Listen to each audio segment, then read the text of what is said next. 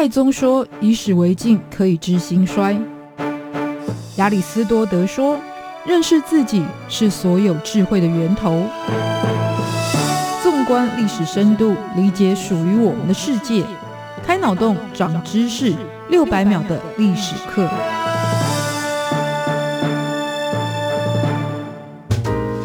认识过去，才能够掌握未来。欢迎您收听这一集六百秒历史课，我是维珍。很多朋友在前往日本旅行的时候，一定会探索的一个文化景点就是神社。那神社所属的宗教体系是来自于日本本土所发展的神道教信仰。那在这个号称拥有八百万神明的国度当中，大大小小的神社也供奉着有不同角色身份以及不同执掌的神明们。于是走访日本神社，等于是探索日本的起源。那在神话体系当中，其实皇室就是上天在凡间的代理人，而且本身他们也具有神性。这也是为什么当年的明仁天皇跟身为大企业家女儿，可是也是日本第一位平民皇后的美智子结婚的时候，引起皇室极大反弹跟争议的原因。那这些话题的背后，其实都是来自于日本创世神话打造的文化跟政治概念。那今天创世神话系列就来介绍万世一系神格。皇族神之国日本的政治文化起源。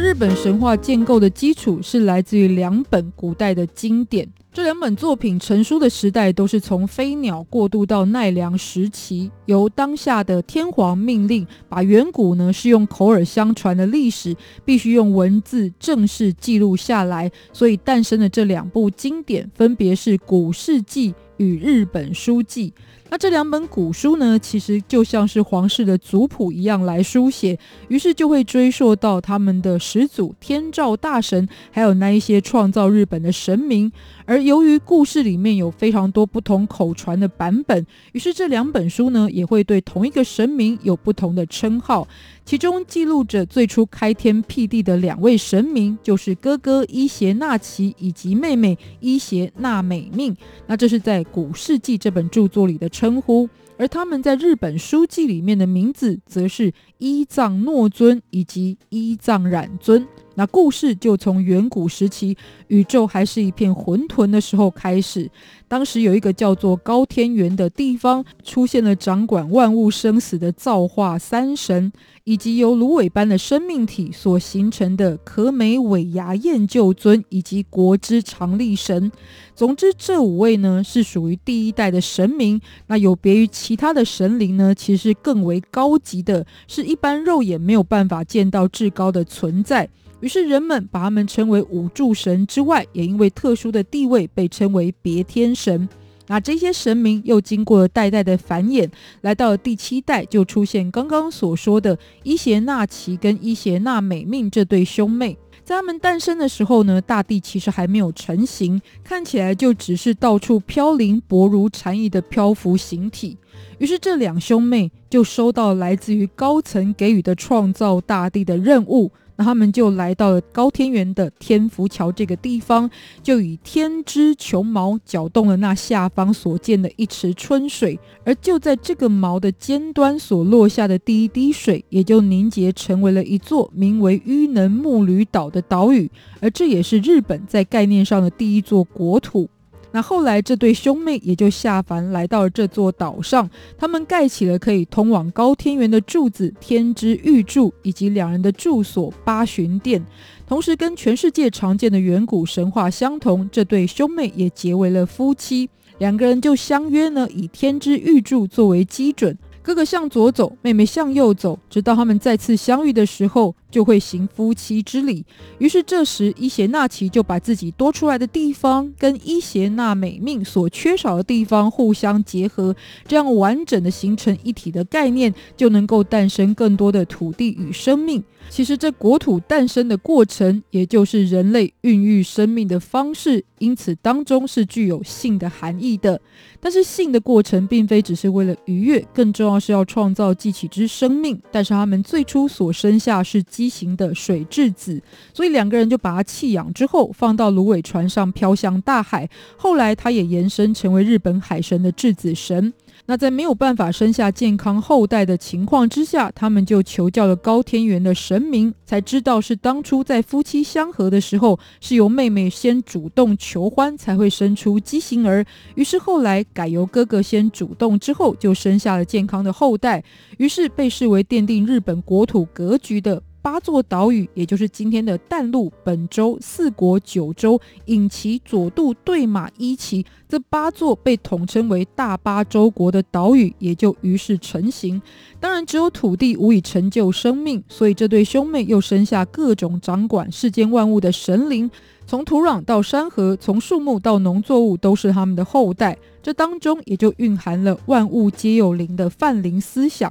但此时呢，不幸的事情发生了，就在妹妹产下火神的时候，却意外的被烧死。那气的哥哥呢，把自己的儿子砍死之后，还掉下了眼泪，也因此呢，又生出了非常多的神明。同时，他也因为思念之情，于是就前往黄泉去寻找自己的妹妹。但两人虽然在黄泉相遇，而且相约要回到自己的国土，可是有情人最终没有成为眷属，因为就在妹妹交代哥哥千万不要回头看的时候，哥哥却凭借的火光看到的是腐烂生蛆的妹妹，于是呢，吓得拔腿就跑。那妹妹觉得非常的屈辱，就放出了恶鬼前去捉拿桃夫。就在双方骂街对峙的过程当中，妹妹就说到了：“你以前这么爱我，现在却变成这样，那我以后就会在你的国度每天斩杀千人。”那哥哥就回呛说：“你以前也很爱我啊，那我以后呢，会每天生下一千五百个人，等于让生命能够永远继续。”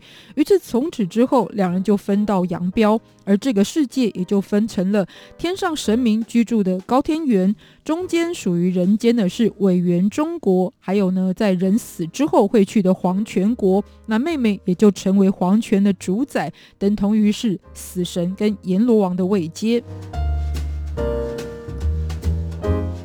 而当哥哥终于回到大地之时，就透过清洗来去除阴间的污秽之气。但这一洗呢，又产生了诸多神明，其中最具代表性的是三姐弟。就是在洗左眼的时候，所生出的是光彩夺目的太阳神，也就是日本皇室祖先的天照大神；从洗右眼的时候诞生的是月独尊，他是让农业得以发展的月亮之神；还有从鼻孔化育而成的是掌管汪洋大海的须佐能男命。那于是呢，生下这么多子女，哥哥就把位置给自己的孩子来继承，而天照大神就成为高天原的掌权者。但是呢，这位须佐能男命呢是非常放荡不羁，给姐姐带来不少麻烦。不过最终这两姐弟还是透过了婚姻的结合，让这个世间可以取得稳定。而他们两个人所生下的长子是正胜尊，也被视为是日本皇室血脉的起源。